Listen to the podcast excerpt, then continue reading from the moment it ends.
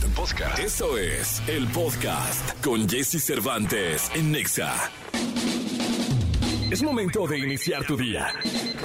Prepárate porque hemos reservado para tu mañana lo mejor en información del mundo de la música, entrevistas exclusivas, cine, televisión, espectáculos, tecnología, sexualidad, deportes y muchas risas. Que nuestro equipo de expertos colaboradores junto con Jesse Cervantes te demos los buenos días.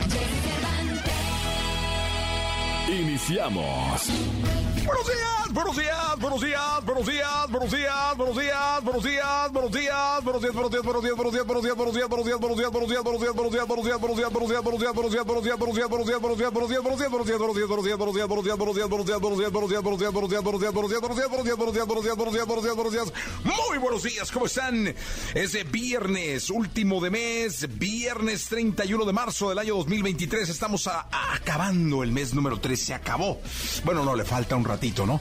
Pero hoy es el último día del mes de marzo. No, todavía no se acabó porque se acaba a las 11.59 con 59, ¿no? Pero hoy, hoy tendremos un gran programa de radio para que nos escuches. Oye, hoy viene Alejandro Camacho y Manuel Landeta, vienen a presentar eh, la película Amores Incompletos. Yo tengo mucha ilusión de platicar con Landeta y he platicado pero no con Alejandro Camacho. Me parece un maestro de la actuación. O sea, creo que es de esas figuras que hemos visto en novelas, en cine, en teatro, y de las cuales, como fanático, eh, siempre he tenido muchas ganas de platicar con él, aparte la voz y todo. No, no, no. Va a ser una experiencia espectacular. Así que este viernes no se pierdan la entrevista con Alejandro Camacho y Manuel Landeta. Es viernes, como todos los viernes tenemos nuestra, nuestra sesión de clásicos de rock en español, misma que tú programas, mandando tu mensaje de voz al 55 79 19 59 30. Ahí en ese mensaje de voz pides tu canción, mandas tu saludo y nosotros la activamos de volado. Bien, en Twitter puedes usar el hashtag viernes de rock en Exa. ¿Sí usa el hashtag o no? Creo que no, ¿verdad? No, sí de pronto, porque casi siempre las piden por, por WhatsApp, ¿no? Pero bueno, si tienes la oportunidad de usar el, hashtag, úsalo por favor. Gilberto Barrera, Gil Barrera viene con los espectáculos, los deportes con Nicolás Romay Pinal, el niño maravilla conocido como The Wonder, el amo del miedo, Alain Luna. También tendremos el estreno de la semana, te diremos a dónde ir. Tendremos boletos para conciertos, para el ceremonia y muchas cosas más. Quédate con nosotros, señoras y señores. Eh, oigan, hoy es el último programa de, una parte muy importante de este programa. Eh, dicen que el que navega solo se ahoga y se ahoga muy rápido, ¿no? Se cansa y se pierde en los oleajes de la mar. Y la verdad es que este proyecto lo empezamos hace eh, casi seis años, ¿no? No, ya seis años. Ay, ya seis años. Bueno, hace 1627 programas con Marcia Celeste Hernández Mandujano, conocida como Marcita, como Deeply. Eh, bueno, tiene cualquier cantidad de apodos, la productora de este programa. Y eh, yo quiero agradecerle muchísimo de todo corazón, una gran amiga, entrañable amiga, compañera, cómplice, eh, productora de este programa, ahijada. eso del ahijado lo entrecomillamos porque sí me dio un tomadón de pelo ahí con el padrinazgo, pero este, estaré muy agradecido por todo lo que ha sido estos seis años y mucho tiempo en la vida, porque hemos estado eh, yendo y viniendo con el trajín del trabajo y la verdad me resta dedicarle este programa y agradecerle de todo corazón el esfuerzo, el detalle y la amistad. Gracias, Marcia Celeste Hernández Mandujano conocida como Deeply. De verdad, muchas gracias. Y a partir de hoy se queda al mando quien empezó el programa, porque el programa número uno lo empezó ella, eh, Montes, Janine Montes, que, con la que he trabajado muchísimo tiempo también. Eh, ¿Y llegamos a hacer la papaya juntos? ¿O no? Sí, ¿no? Sí, sí, hicimos la papaya. También luego hicimos algún programa de radio hablada también, aquí en EXA hicimos un programa mediodía, o sea, muchos años. Con, con estas dos mujeres eh, me he criado radiofónicamente aquí en, en la EXA, así que eh, es una o es la otra, y, he contado con la fortuna de que las dos confían siempre y están siempre, así que despedimos a, a la maestra de la radio, Celeste Hernández, y le damos la bienvenida a la otra maestra de la radio, Janicita Montes Montes, que Janine Montes, que va a estar con nosotros en la producción de este, de este programa. No podía empezar sin, sin esto. Así que, de verdad, muchas gracias por una parte y bienvenida por la otra. Bueno, eh, vamos a la frase del día de hoy. Llegamos sin nada, nos iremos sin nada, excepto lo vivido, lo compartido, lo querido, lo bailado, lo reído, lo disfrutado, pero sobre todo, lo sentido. Así empezamos nuestro programa del día de hoy. Muchas gracias. Quédate que vamos hasta las 10 de la mañana. Son las 6 con 7. Vámonos con Selena Gómez y Rema aquí en XFM. Lo mejor de los deportes con Nicolás Romay. Nicolás Romay. Con Jesse Cervantes en Exa. Señoras, señores, Nicolás Romay Pinal, el niño maravilla, conocido como The Wonder, The Kid. El hombre fútbol, el hombre que da y que quita, el hombre que pone, el hombre que administra Ya te el brazo pedí de... que eso ya no. ¿Eh? Ya te pedí que eso no, porque pues. ¿Por qué no? Pues porque cuando todo sale mal van a pensar que es mi culpa, Jesús. Pues es que tiene, influyes mucho. No, no. ¿Yo qué culpa tengo? No, Mejor amigo de Checo Pérez. ¿No? No. Nos estabas platicando. ¿Qué tal las cosas que nos estaba platicando de Checo Pérez, mi querido Gilillo? De la Fórmula 1 en general. De la Fórmula 1 en general, De los sí. pilotos. Sí, de Buenos los días, pilotos. buenos días. Buenos días. Es que aquí también está el querido Gilillo. Sí. Americanista de cepa, ¿eh? Sí, yo sé. Americanista Yo lo de sé. cepa, de los que van al estadio, de los Sí. que compran su boleto. Sí, cada. No El sé si, no sé si lo ya compra. tienes mucho que no vas, ¿eh? No sé si compra su boleto. Creo que tiene palco. No, no, el abono. El abono. El abono. sí. Sí, pero pero, sí va a ya, ser. ya el abono cada vez es más caro. ¿Ah, sí? Sí, Sí, es claro. carísimo. Nico, habla ahí con tu amigo. Sí, oye, unos descuentitos. Ahora No, que van a ser Gil- mis vecinos seguramente. Oye, y eso que podría- Gil es de casa, imagínate. Sí, es de casa, sí, sí, sí, sí. Sí, Sí, tiene sí. descuento de casa. Ya ¿no? Con razón hace mucho que no va, hace como tres... Van- ya van a ser mis vecinos. ¿Por qué? Porque van a mudar a todos los, eh, todas las empresas filiales de Grupo Televisa en una sola, en un solo edificio. ¿A poco? Entonces, pues ya. Entonces, ¿Y ya dónde está el edificio? Ya podría, ya en Santa Fe. Ah, ok. Ya podría decir, yo conozco a Nico. Y ahí No. romper ese vínculo y ya. Pero Nico es de... No, pero lo dice por el América, ¿no? Ah, Sí, por por la el América, América, sí, Tú sí, pide sí. descuento y a ver qué pasa, Gil. No esas te cobran más caro. Sí, no esas te cobran más caro. Oye, no le fue bien a Checo, No ¿no? le fue- a ver, práctica libre 1 y 2. Ayer te expliqué los horarios. Sí, sí, sí, sí. ¿Viste sí. la...? No la vi. lo viste, ok. No la vi, no, no, güey. no, Trabaja, ¿no? O sea, me desgasté. Es a las 11 de la noche. ¿Qué estabas haciendo a las 11 de la noche? Estaba ocupado, estaba Fran presentando su sencillo. Ah, sí, sí, sí, sí, sí, sí, estaba Espectacular. Espectacular, sí. Trébol de la suerte como mi gorra. Pero es que, Trébol tú, de la- es que, es que Ah, tú no sí, valoras lo que yo hago. Es que tú no valoras lo que yo hago. Oye, Pinalete, ¿qué, qué, qué visión tienes, Sí, eh? No, no es vicio, es a propósito. O sea, todo esto Trébol es- de la suerte. Ahorita la ponemos. La escuché. Se llama Trébol la canción. Por eso traje mi gorrita, el trébol. Ah, sí. qué bueno. ¿Me la regalás? Te la puedo, sí. No, está bien. No, no. Es que me gusta mucho.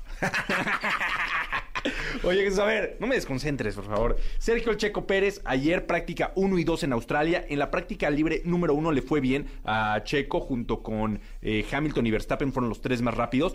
Verstappen con las llantas rojas, con las más rápidas, y después Hamilton y, y Pérez. Pero en las prácticas libres número 2, que fueron a las 11 de la noche de México, no le fue bien a Checo, terminó en el lugar 7. Hubo lluvia, hubo tráfico, digo, muchas imponderantes.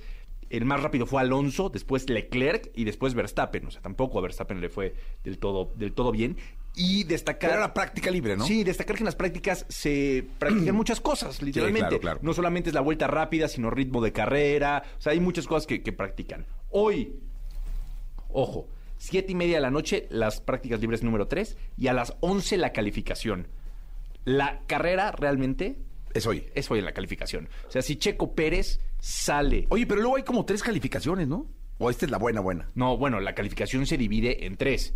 Quali 1, Quali 2 y Quali 3. Oye, eh, esta de las 11, ¿cuál es? No, es, en una hora se hace lo mismo, nada más que van eliminando coches. O sea, en una hora es quali 1, quali 2 y quali 3. Exactamente. Ah, sí me la chuto eso. ¿Hoy a las 11? A las 11 de la noche. Órale. Empiezas con la Quali 3, eliminan a uno, después Quali 2, eliminan a otros, Ok. y después Quali... 11 de la noche. Sí, la quali Oye, pero lo- el otro día busqué el gran premio de no sé dónde y no lo pasan.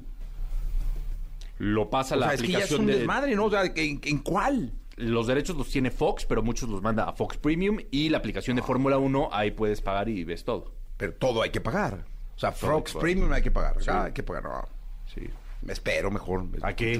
A que te me mandes un WhatsApp. Y te digo... Si ya me dices tú, o si pagas Sí. tú y ya. En, general, sí- el mundo del deporte está ya... Todo pagado, Todo ¿no? pagado. Sí, hay poco que...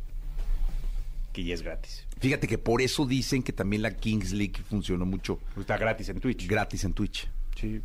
O sea, y suma y suma millones y millones y millones. Sí, sí, sí. Sí, porque su modelo de negocio sigue siendo de patrocinadores. O sea, te puedo mandar un WhatsApp, digamos, a las 12 Sí. y tú ya me dices, quedó así. Sí, pero pues mejor, si tienes la oportunidad, No, pero ¿por de- qué voy a pagar para ver a Checo? Si lo puedo o sea, enterarme gratis, grábamelo, ¿no? Ya, pero igual estás pagando tu sistema de cable. Pero no pasa. Ya sé, ya sé, pero o sea, igual pagas. Sí, pero ya pago por uno, no Entonces ya pagar por... deja de pagar ese y paga el otro para ver a Checo. Mm, puede ser. No. Voy- a cambiar de paquete. Pu- Puedes hacer algo así. Ah, sí, sí, es cierto. Buena Ya, idea, Nico, ¿eh? pues. Eres un iluminador. Perdón que me meta, pero No. por eso, por eso la piratería de, de- de- de- de eventos restringidos está creciendo. Porque no sabes ni para dónde se, se- Exacto. Entonces, Es que es- eh, ahí, digo, no están para saberlo y, y no lo hagan, ¿no? Y no, exacto, y no lo No hagan. lo hagan. porque te estás disparando en el pie. sí. Pero hay ciertas eh, plataformas piratas que te pasan toda la televisión y todos los eventos. Sí, no, pero no, yo no tengo de Entonces, eso. más hasta la pelea del Canelo que va a hacer en Guadalajara ya la pasaron. Ya la pasaron, Ya la pasaron, ¿no? ya sabemos Ya ganó el. Canelo. Sexto round. Oye, me- Ah, le echaste a perder la sección estás al niño. pegando a la industria. No, pero es con cariño, es con cariño. bueno, Gil es parte de, ¿no? También. No, Sí, no, pues, por claro, eso, pues, no, claro, no, no, claro, no lo claro. No, pero sí, especialmente los deportes están viviendo un momento complicado en ese sentido, en que todo ya es de Todo. cobro al usuario final. O sea, ya A ver, para ver la liga completa, ¿cuántas plataformas necesitas? necesitas VIX, necesitas Fox Premium, necesitas Star Plus de, de ESPN, necesitas YouTube y, y, pues una tele para, para ver los de teleabierta, que son algunos. Ya los menos. Sí, los menos, pero todavía hay algunos. O sea, chécate, para ver la liga completa. Y eso en dinero son dos mil Sí, sí, va pesos. sumando. Sí, ¿no? No, mil, No, ¿no? no, no tanto. ¿Eh? Sí. Menos de mil. Pero también no está, no está cómodo.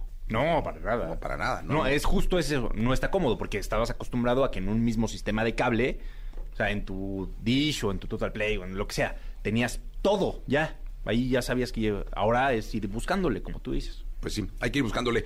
Eh, esta es una gran canción, ¿eh, Nicolaches? ¿No íbamos a poner a Fran? Ah, bueno, va, vamos a poner a Fran. Gracias. Podemos poner Trébol de Fran para, para que sea un estreno. Un estreno Eh, mundial. Pero tú preséntala, ¿no? También trae su trébol y de México, ¿ves? Todos venimos Oye, alineados. todos de Es que Trébol, todos muchas gracias. Lo que hay ¿eh? que hacer. Muchas gracias, de verdad, ¿Ves? gracias. No, te, te lo agradezco. nos pusimos de ¿Sí lo hiciste de verdad con la intención claro, de de, por apoyo? supuesto, sí. Sí, te creo. Te creo por el cariño. Por el enorme cariño. Faltaba más. Le estamos dando tiempo Elías de que la No, encuentre. no la ¿eh? encuentra. No la encuentra. Ah, Ya ya, hasta le- está. Ay, ay. ¿Viste la sangre fría? Preséntala. Nos quedamos con Fran Trébol. Eso. Venga. Toda la información del mundo del espectáculo con Gil Barrera, con Jesse Cervantes en Nexa. El querido Gilgilillo, Gilgilillo, Gilgilín, el hombre espectáculo de México. Señoras, señores, el viernes, viernes 31 de marzo, último día de mes. Hoy toca ir a misa. Ah, sí. ah, sí. Es que es, ah, no, los viernes primero, ¿va? No, los viernes primero. No, no, pero no, ya perdón, es que es viernes último. Vigilia, ¿no? Ah, Hoy es vigilia. Los, vi- los viernes son de vigilia. Vigilia, o sea, no se come carne. No se come De carne. ninguna. No, porque si no, pues te vas Cuidado, eh, ojo con los come carne. Se va uno al infierno. Oye, este... Oye, Gilillo, tu gorra de trébol, así como... Sí, caray, hombre, no, no me tocó en la repartición, a pesar de que el, el querido Nico es este eh, muy, muy, muy eh, amable, siempre regaló Te, te regaló tu gorra, ¿no? Sí, De la Universidad de San Diego. Exactamente, entonces, este, pues no me tocó el trébol, pero bueno. Sí, nada. Pero me tocó ver a Fran ayer. Ah, qué chulada. No, Tuviste la presentación de, Ay, de esta canción, justamente, ¿no? Sí, la verdad es que este. No, hombre, una gran experiencia, mi Jessy, felicidades. A Frank está haciendo las cosas maravillosamente bien. Qué bien suena en vivo, ¿eh? Suena bien, ¿verdad? No, hombre, además, ¿sabes qué? Que este. Se nota la pasión. Sí. Se nota la pasión y sí, muchas felicidades porque lo que trae es este. Ya trae una disciplina, se notan disciplinados, ya trae preparación. No quiere decir que no haya. No se haya presentado, pero de manera paulatina está madurando, afortunadamente, ¿no? Y este. Y la neta es una muy buena experiencia. Me dio muchísimo gusto verlo ayer. Ya, ya, la forma en, que, en la que está creciendo llena de orgullo, porque dice, no, yo lo conocí morrito, ¿no? Desde chiquito. sí, y este, y hoy está haciendo las cosas maravillosas, felicidades ahí donde lo vean, este, escúchenlo, acérquense porque vale muchísimo la pena lo que está haciendo. Oye, mi querido Angelillo, ¿y qué nos... eh, muchísimas gracias por, por ir por ahí ayer, ¿eh? Ahí estuvimos y ya decía, ay, sobreviviendo. y yo también. ¿Sabes? Aquí, Ay. como dice Maná, rayando el sol. No, no, hombre, ahí puros. ¿Y sabes qué? Que tenemos puros amigos que casi no beben. No, no sé por qué no fue Nico, ¿eh? Nico no estuvo por No allá, estuvo. porque estaba viendo el Checo Pérez, No, ¿no? Ah, estaba viendo Checo. Sí, pero no me invitaron. Sí. No, la productora lo organizó. Sí, no me invitaron. Ah, dice que... ah, ¿Sabes, ¿Sabes qué dijo? que... no sé. No, no le puedo decir. No le puedo decir. Pero aparte ya... este, No, no le puedo decir. Nico, para la otra yo te invito. Gracias. Sí. Gra- Gracias, Miguel. Mira, lo que es eso y... Lo bueno es que llevo cambio de ciclo ya, entonces ya me van a empezar a invitar y ya. O sea, ya. Ah. Sí, ca- cambio de administración. Ajá. Nueva administración. Nueva admisión en este Ya voy a programa. empezar a ir a los conciertos de Fran. Ah, eso, pues muy bien, no, sí. Nico. De todas maneras, yo te voy a ir avisando Gracias, y pasando Mijil. los pitazos. Lo que es eso y los conciertos de Arjona, Sí. estamos enfilados ahí Sí. para...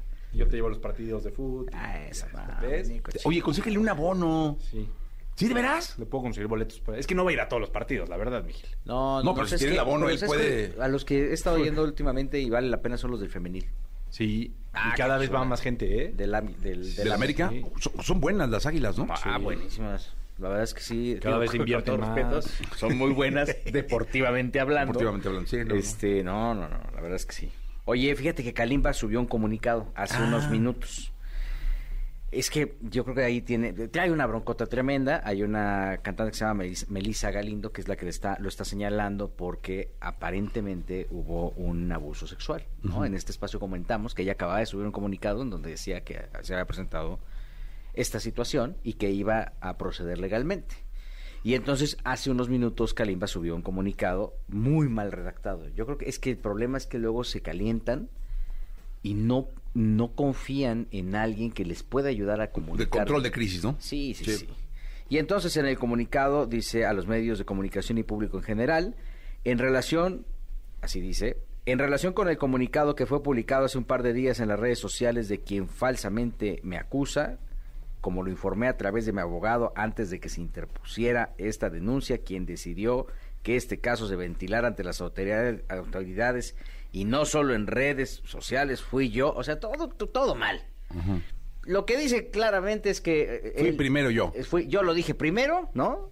Voy a, a proceder legalmente en contra de esta persona, concretamente Melissa, y se va a personar en la Fiscalía General de la República, junto con su abogado, para ponerse a su disposición, esclarecer los hechos, así como presentar las pruebas que demuestran su inocencia.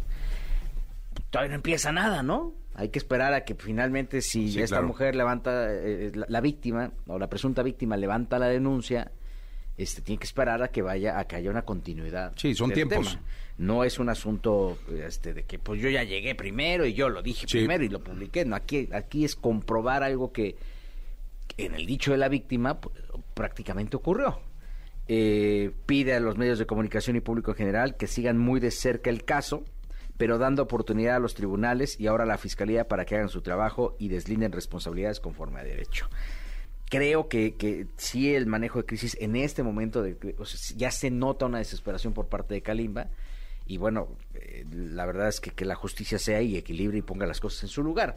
Eh, si hay algo que declarar y si hay algo que demostrar, pues que se demuestre donde tenga que ser y que no haga una guerra mediática, ¿no? Porque pues, al final no lo va a llevar a ningún lado. ¿no? Sí, este asunto de yo lo dije primero y yo, o sea, sí, no.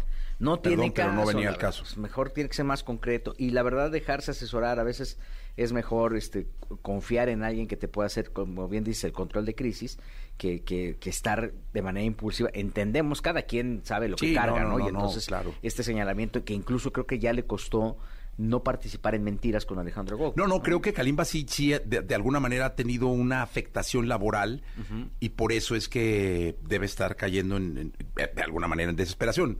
Eh, yo no sé si, por ejemplo, OV7 vaya a seguir vendiendo boletos como ha vendido. Este no se ha presentado con OV, hasta donde sea aquí en México, en la ciudad, no. ¿No?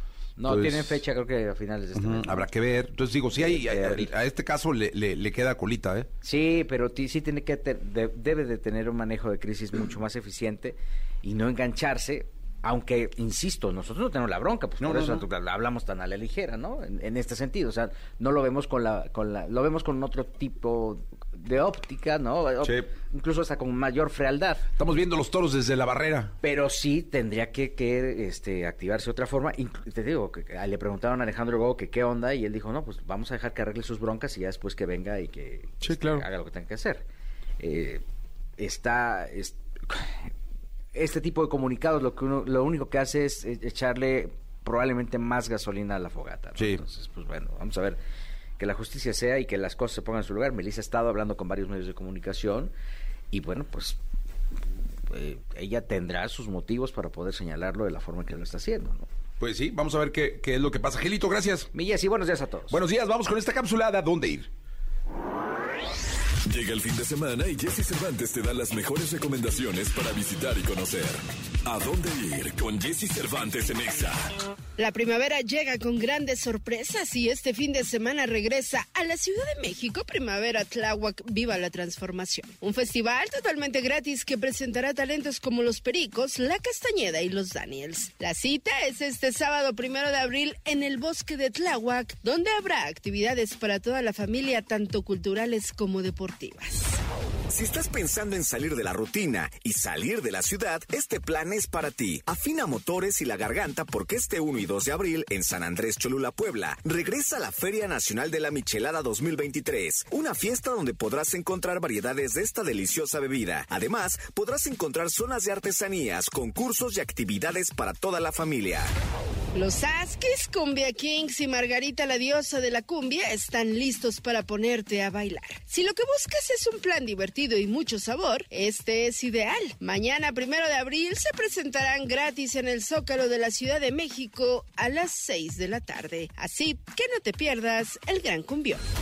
Con una de las propuestas más arriesgadas de los últimos años, el Ceremonia regresa para una edición más, donde Travis Scott, Rosalía, Jamie XX y Julieta Venegas protagonizarán dos de las mejores noches del año. La cita es este sábado y domingo en el Parque Bicentenario. Historias del más allá. Cuentos y leyendas. Mitos insospechados. El terror se hace presente en la voz de Alain Luna. En Jesse Cervantes en Exa.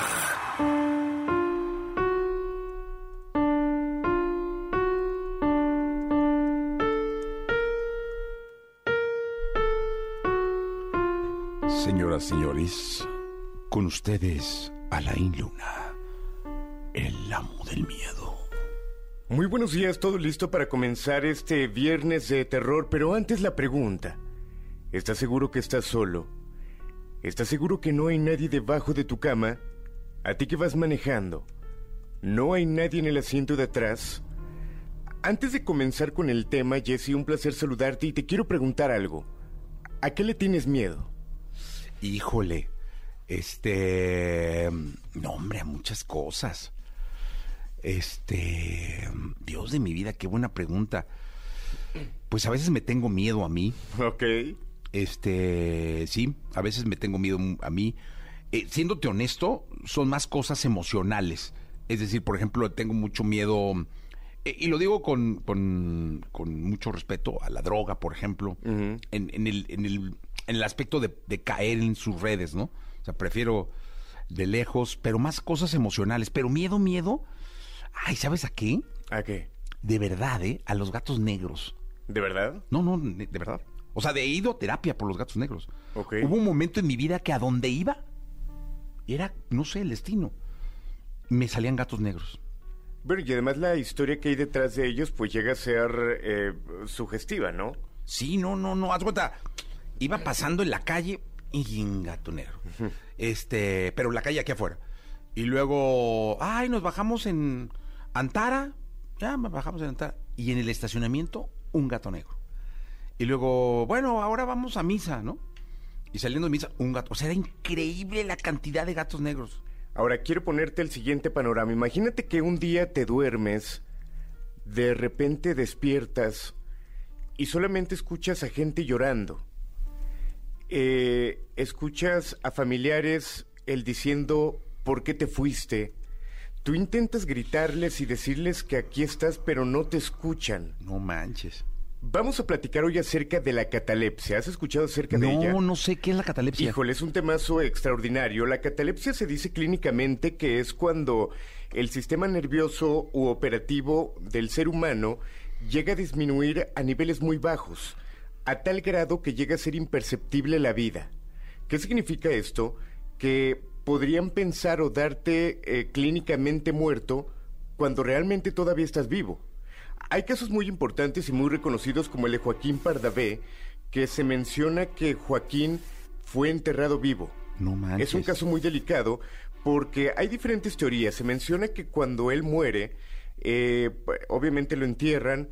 Sin embargo, una de las teorías dice que en su saco llevaba un boleto de la lotería que supuestamente estaba premiado lo sacan para sacar este boleto y se dan cuenta de que el ataúd estaba rasguñado, de que el cuerpo estaba boca abajo y que prácticamente pues sí lo habían enterrado con vida. Hay personas que dicen que simplemente traía unos eh, documentos importantes, por lo cual tuvieron que de alguna manera exhumar el cuerpo y se dan cuenta de que había sido enterrado con vida.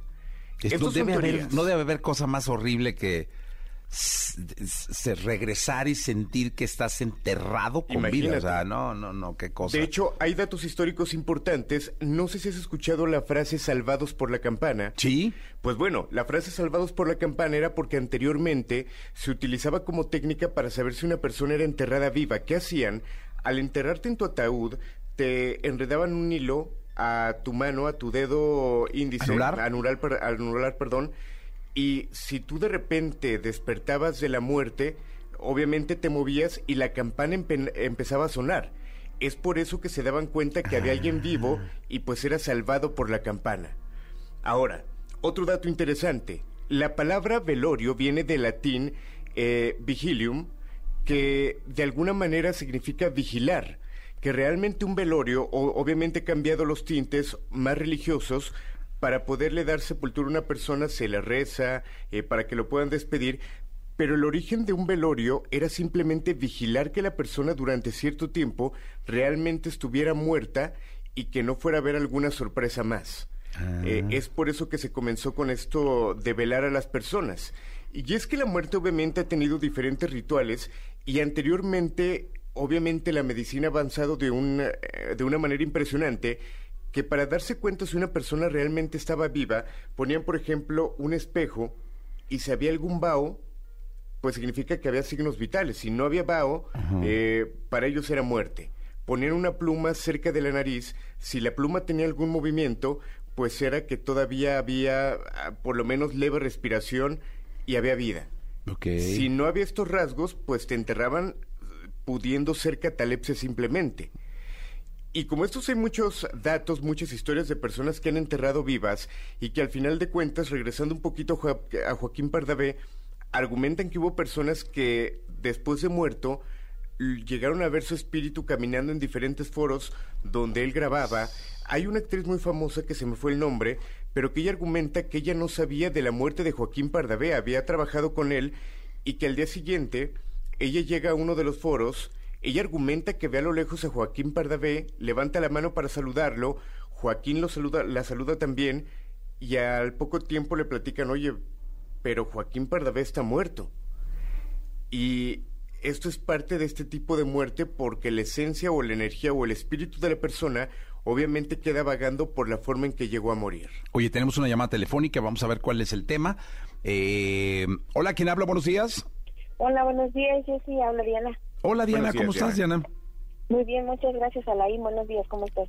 Contento de poderte saludar, cuéntanos. Qué bueno, me alegra. Este, pues solamente para mm, eh, datar que, que si efectivamente son casos que son muy reales. Mi familia es de Oaxaca, uh vinieron a la Ciudad de México hace muchos años. Actualmente mi tío tiene 58 años, pero hace 49 años este, pensaron que estaba muerto entonces era un niño de nueve años. Obviamente, pues una tragedia familiar. Y bueno, ya sabes, la, las familias grandes con muchos hijos, ¿no? Once hijos y ya había algunos muertos, pero pues no, no pasaba nada. Se muere y como fue muerte natural, declarado como muerte natural, este lo velan, lo empiezan a velar. pero justamente eh, tradición de Oaxaca es esperar que llegue tu familia. Entonces, eh, son 72 horas aproximadamente las que se duela una persona para que pueda llegar toda su familia. Entonces, él se levantó a las 48 horas aproximadamente de, de, de su féretro. Ok. Entonces, fue como un caso muy raro y le pasó dos veces. O sea, es una persona que le pasó dos veces. Actualmente también pues ha tenido como problemas eh, del corazón, pero es por la condición cataléptica. Ahora, pero cuando se levanta él eh, de la muerte, por así decirlo, ¿estaba ya en su ataúd o cómo lo tenían? Sí, ya saben, su ataúd vestido ahora sí que de blanco porque era un niño Ajá. y tenían el abierto, pero también hay que tener referencia que esto fue hace más de 40 años, o sea, no era lo mismo que ahora, ¿no? Ahora, por ejemplo, alguien muere y el proceso para para la muerte es distinto. A él le pasó dos veces. Entonces, sí, sí en la familia era como muy preocupante porque decían que tal que alguna vez lo enterramos vivo, justamente, justamente desde Exacto. llegar a enterrar vivo. Cuando despierta de la muerte, ¿qué es lo que hace? ¿Gritó? Eh, ¿Golpeó el ataúd? ¿Qué fue lo que pasó? Este, no, nada más se levantó y pidió de comer. Pues era un niño. No manches. Realmente esa historia se cuenta mucho y mi abuela antes de fallecer la contaba muchísimo y siempre decía, lo único que les encargo es que si él llega a morir, no lo entierren al momento. O sea, mínimo 72 horas por si llega a despertar. Siempre decía eso mi, mi abuelita antes de fallecer. Wow. Sí, no, es que... Y qué- bueno, qué- so- qué somos cosa, de o aquí sea. de México, entonces sí es, sí es real. Oye, sería interesantísimo. Eh, ¿Él ahora qué hace? Este, trabaja para una empresa de comida rápida, pero si gustan puedo platicar con él a ver si le interesa salir al aire y contar él Sí, estaría interesante, ¿eh? No, hombre, estaría buenísimo. Ahora, la parte cultural que platica ella está interesante porque en muchos países eh, la religión no te permite eh, que se haga este trámite o este proceso de la autopsia.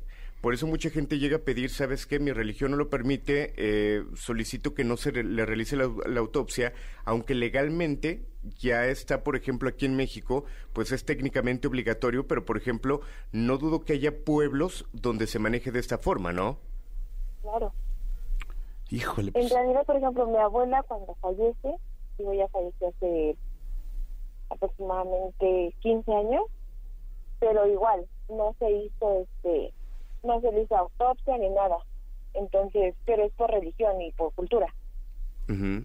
sí, no, pues, y hay, mucha, hay, hay muchos eh, eh, pueblos eh, o lugares en nuestro país donde, donde justo así es. Muchísimas gracias. Y oye, ayúdanos a ver la posibilidad de platicar con él, ¿no? Sí, claro, claro, claro. Este, me organizo con él para ver si, si él toma la llamada y nos ponemos de acuerdo para eso. Órale, ya sería increíble, Alain. ¿eh? Muy interesante. Un fuerte abrazo, gracias por compartir esta historia. Mucho, muy buen día, hasta luego. Buenos Gracias. días. Bueno, estamos hablando de la catalepsia para la gente que recién nos está eh, escuchando, que es este, pues este estado biológico eh, en el cual de alguna forma la persona yace en, en aparente muerte, ¿no? Ajá. Incluso puede no presentar signos vitales, eh, pero está consciente, o sea, es un estado de, de conciencia donde tu cuerpo está rígido, eh, pues estás muerto, Exacto. Hay un caso. aparentemente. Ahorita que platicaba este caso eh, de Oaxaca, ocurrió en París de Jean Petit. Esta persona se dice que era una persona bastante deportista, salía a correr, nadaba. En una ocasión llega eh, de correr, entra a su casa, vivía completamente solo, abre el refrigerador, se toma lentamente una bebida para refrescarse, una bebida que se encontraba fría en ese momento, sufre un golpe de calor. Eh, ¿Qué pasa? Pues simplemente la botella cae al suelo, él cae encima de una mesa de cristal, se escuchan ruidos estruendosos en ese instante y la vecina obviamente se sorprende pensando en que alguien se había metido a robar a esta finca. Se van a asomar, encuentran el cuerpo de Jean Petit en el piso, mandan a hablar a la policía, a la persona encargada del departamento, eh, llega ambulancia y pues sí, Jean Petit estaba muerto. En ese momento le llaman a la familia, la cual eh, no era de Francia, y pues llegan hasta ese lugar y argumentan pues que sí, el dictamen era que estaba muerta esta persona.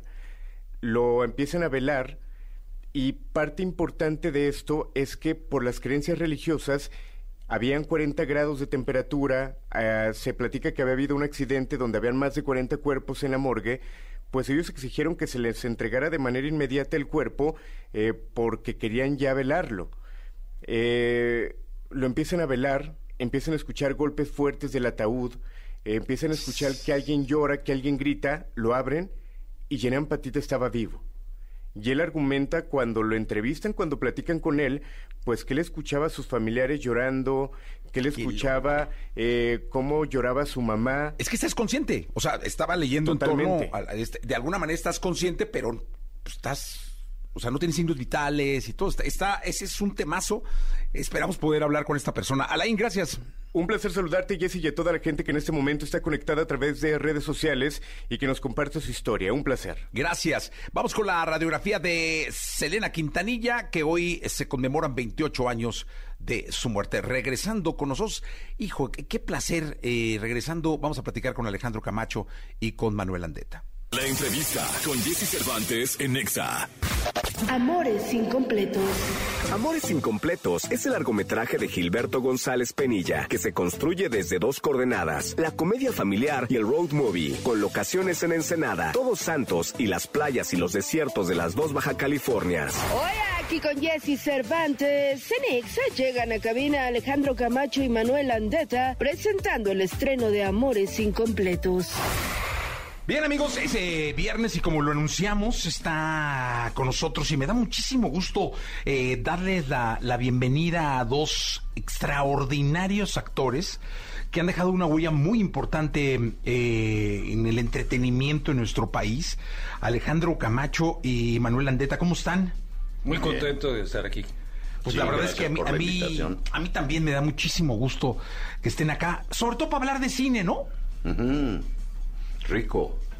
Nos Maravilloso. cine. Esta es una propuesta de Amores Incompletos, es una propuesta tan refrescada desde el blanco y negro de la historia de Gilberto González Penilla y después la realización, la cinematografía, todo el el equipo, cómo se conformó, pero la historia en sí, lo, lo complicado, la historia de la vida diaria, eh, lo complicado del día a día, contado de una manera sutil, fácil, sencilla y natural, es lo que caracteriza a Amores Incompletos. Bueno, seguro eh, iré a verla hoy o, o el fin de semana, pero eh, me gustó mucho el trailer, la, la- la historia es maravillosa.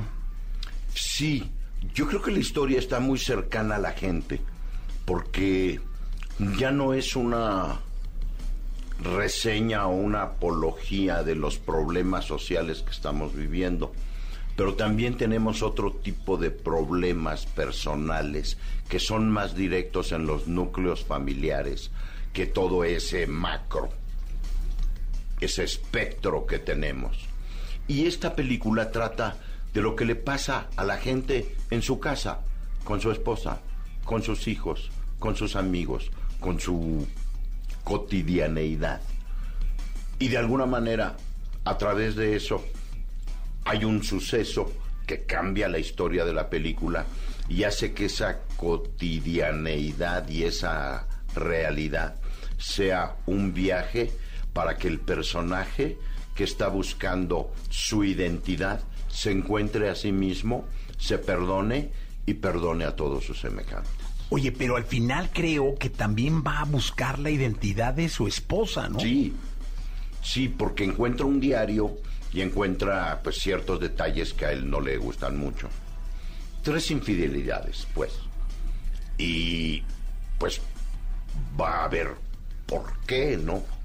Y eso, al entender por qué y entenderla a ella y darse cuenta que la gente que amamos y que es cercana a nosotros, independientemente de la imagen que nosotros nos hacemos de estas personas que están cerca de nosotros, estamos totalmente equivocados. Y esta película de alguna manera desenmascara esa facilidad que tenemos para juzgar a alguien y decir es así. Y no, estamos totalmente equivocados. Y a través de eso, pues este personaje tiene una, un autoconocimiento de sí mismo, un conocimiento de su esposa y un conocimiento de todos los que lo rodean. Oye, de inmediato me acordé de un par de amigos que se divorciaron y que iban con el terapeuta y de inmediato el terapeuta les decía, no, es que hay que ver qué dejó de hacer ella este para, para que llegara el divorcio. O sea, no, no nada más eh, lo que tú y casi siempre fueron infidelidades. Bueno, en este caso las dos fueron infidelidades, ¿no? Pero ¿qué dejó de hacer? O sea, y no sé por qué cuando vi la película dije, pues, ¿qué dejaría de hacer este cuate? No, es que las relaciones de pareja son eso, son pareja. Y tanto eh, interviene uno como el otro en hacer o no hacer, o decir o no decir. La culpa no es de uno, es de los dos. ¿Qué fue lo que dejé de decir? ¿Qué fue lo que dejé de hacer?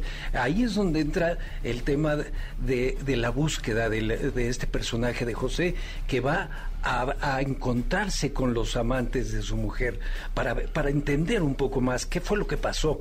Y en, y en esa búsqueda, pues también se encuentra con que hay un José que olvidó en determinado momento. Digo, yo me estoy metiendo en el personaje de, de Alejandro porque leí el, el guion y porque soy parte de eso, ¿no? Y porque saco mis conclusiones. No es la vida de Luigi Capalla, que es el personaje que me, que me toca interpretar, pero creo que la, la vida, en la vida diaria, eh, de repente nos perdemos en, en el yo, yo, yo y yo. Y, nunca, y perdemos el nosotros. ¿No? Porque ya tienes tan entendido y, y, tan seguro, entre comillas, la relación de pareja que, que, abandonas y ya no te das cuenta cuando no estás siendo empático. En fin, es, eh, eh, así de simple es, eh, es, la historia, ¿no? Oye, y también en el digo, todo esto lo, lo, lo digo porque de lo que vi, ¿no? Algo que dije, ¡ay, qué duro, cabrón! Es cuando llega a saludar al primero, ¿no? que le dice, este, fuiste amante de mi esposa. Silverio Palacio. Este, dije, no, hombre, qué complicada situación. pues sí, imagínate. Y además que le reclama, ¿y cómo con esto me fuiste infiel? ¿Cómo bolsillo? Sí. ¿Cuánto tiempo? Sí, sí. Una semana. Una semana. Una semana te la anduviste comiendo. Qué barbaridad. Ay, pues mucho gusto, ¿no? Sí. No, pues imagínate. Pero luego cuando conoce a Luigi, que es galán y que es ah, claro. espiritual, que tiene, hace el amor con su mujer 17 veces. Entonces, si con su mujer la hace 17 veces, ¿Cuántas veces la hiciste con la mía? No, pregúntame cómo no. fue el casting. No, no, o sea, me esmeré. Por favor. Pero de todas formas, la entiende. Dice, bueno, con el chaparro no. Pero con este bueno, está bien, es galán. Así hubieran sido 20, va. Pues de alguna manera. Y cuando llega con el tercero, no les digo lo que El tono de comedia que está manejado en la película sí, es además. maravilloso. De verdad es. Eh, no es que sea naturalista, no. Es como debe de ser. Las cosas. Te da risa las situaciones, pero independientemente de eso, y me, no, lo digo como debe de ser, no es guayabazo. Yo no creo que haya alguien que pudiera darle mejor vida al personaje de José que Alejandro Camacho. Es hilarante todo lo que hace el personaje, lo que le pasa, lo gruñón que es, pero le crees, no está forzado. No, yo tan le creí, Manuel, mm. que ahorita que venía subiendo dije, la madre, a ver si no me avienta algo el vato, como no lo conocía. Y lo vi actuar así, a ver, ¡ah! bien enojón. Y no, no tenía la oportunidad ni el placer de conocerte. Alejandro, dije, no voy a dar con miedo, no voy a aventar a una taza no, o algo, quítenle todo. Te disparo quedito para que no te duela. Oigan, lo que sí es que qué bonito es ir al cine. Yo como disfruto, eh, sí, consumo plataformas, pero el hecho de ir al cine creo que es una experiencia que no podemos perder. Pues es parte de nuestra cultura, ¿no? Y el, el cine y el teatro nos dan identidad. Además del goce social, porque es bonito compartir cosas con la gente. Además de ese goce social, nos da identidad. Y creo que estamos viviendo situaciones sociales que es urgente que recuperemos nuestra identidad con ese catalizador que se llama cultura, que no nada más implica el teatro, el cine, está la ópera, está la danza, está la música, está la escultura, está la pintura, en fin. Y creo que es un catalizador social para frenar esta ola de violencia, inclusive entre las personas, ya dejen ustedes entre los cárteles y todo, entre nosotros mismos, ¿no? Se ha perdido la caballerosidad al manejar, ¿no? Al darle el paso a la gente, ayudar a la señora, ayudar al señor mayor, ayudar al invidente, ¿no? El otro día me tuve que parar porque vi un señor con su bastón que no podía pasar una avenida. Pues me paré, estacioné el coche le dije, oiga, pero señor, permítame, es usted invidente, me permite ayudarlo a pasar la... Ay, sí, llevo 15 minutos aquí parado. Muchas gracias. Gracias a usted, señor. Y lo pasas, ¿no? Y creo que esas cosas que nos sensibilizan y nos vuelven a otra vez a ser humanos, creo que son importantes. Y la cultura definitivamente es la llave para volver a eso que hemos perdido. Y la comedia es parte de la cultura. Sí, claro, claro, claro. Una parte muy importante, sobre todo cuando estamos tan cargados de, de todo lo amarillo, de todo lo rojo que nos bombardea por todos lados, ¿no? Así es.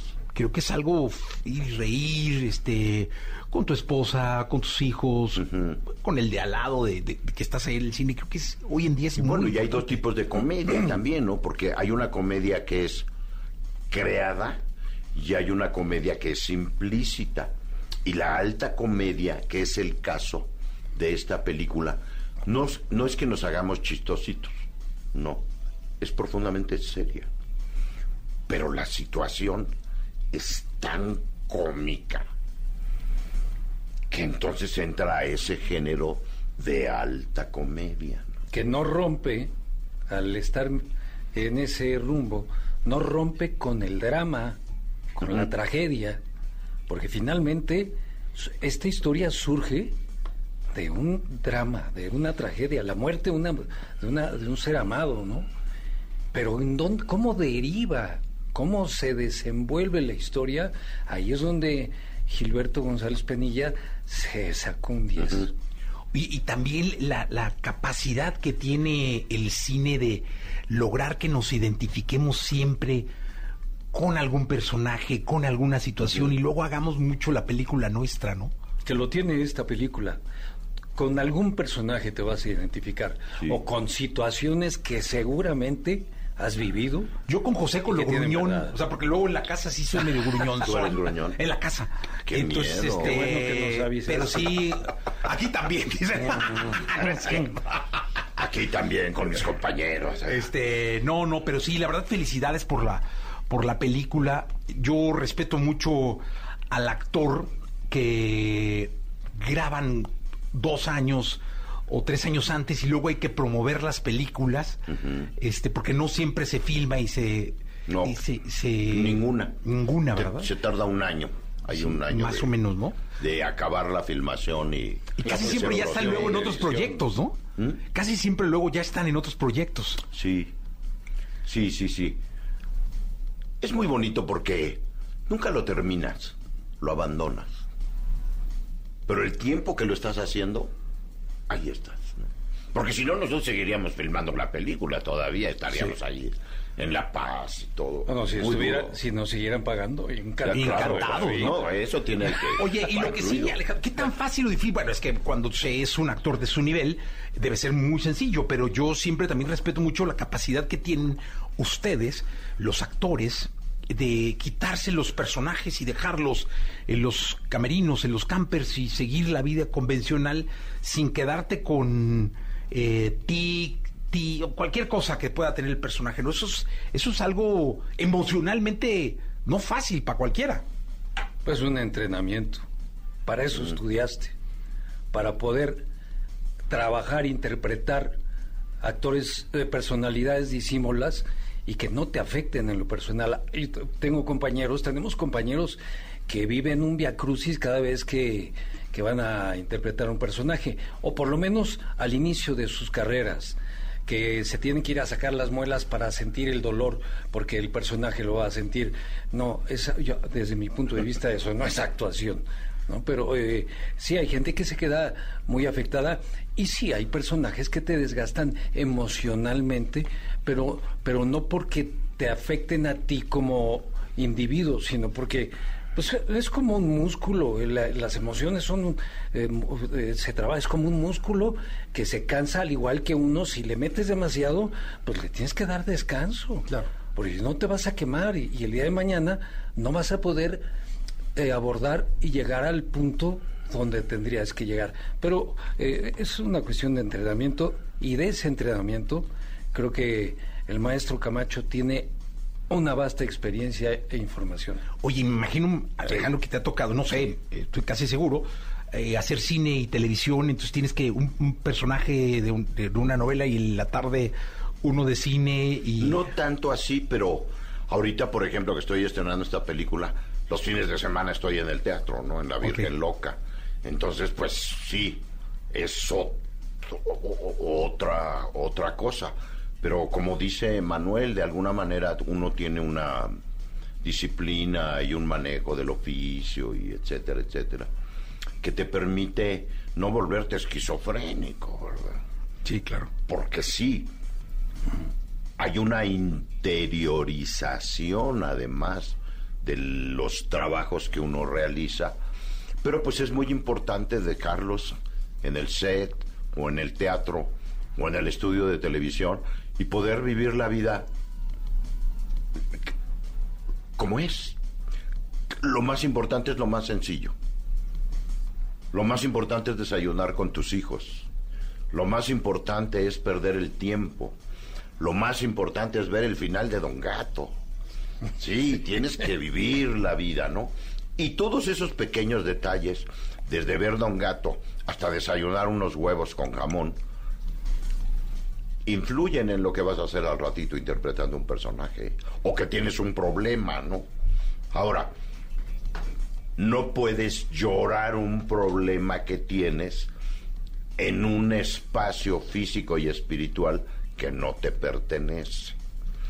Entonces también tienes que dejar tu vida de un lado para ser ese personaje que tienes que hacer en determinado momento. Y que es finito. Es de 7 a 9. Punto. Y después es la vida. Pues eh, yo les agradezco muchísimo que estén acá y por favor les pido que hagan una invitación para el público, ¿no? Para que vayan a ver la película. Este fin de semana es muy importante para el cine eh, y el cine mexicano. Siempre el primer fin de semana es muy importante. Vayan al cine a ver Amores Incompletos. Garantizamos que van a pasar un rato muy agradable. Ayúdenos a tener un poco más de permanencia, a seguir impulsando este tipo de cine nuevo con directores nobles que traen muchísimo por qué aportar y con un equipo, con un, un crew, con una, tro- una tropa muy interesante de actores eh, que dan vida a esta historia maravillosa del día a día de un entrañable José con el señor Alejandro Camacho. A los dos, muchísimas gracias. Muchísimas gracias a ti. Y pues sí, como dice Manuel, invitamos a todo el público que vayan a ver Amores Incompletos. Estoy seguro que no los vamos a decepcionar. Seguro estoy. Gracias. Muchas gracias. Gracias, buen día. Escuchaste el podcast de Jesse Cervantes en Exa.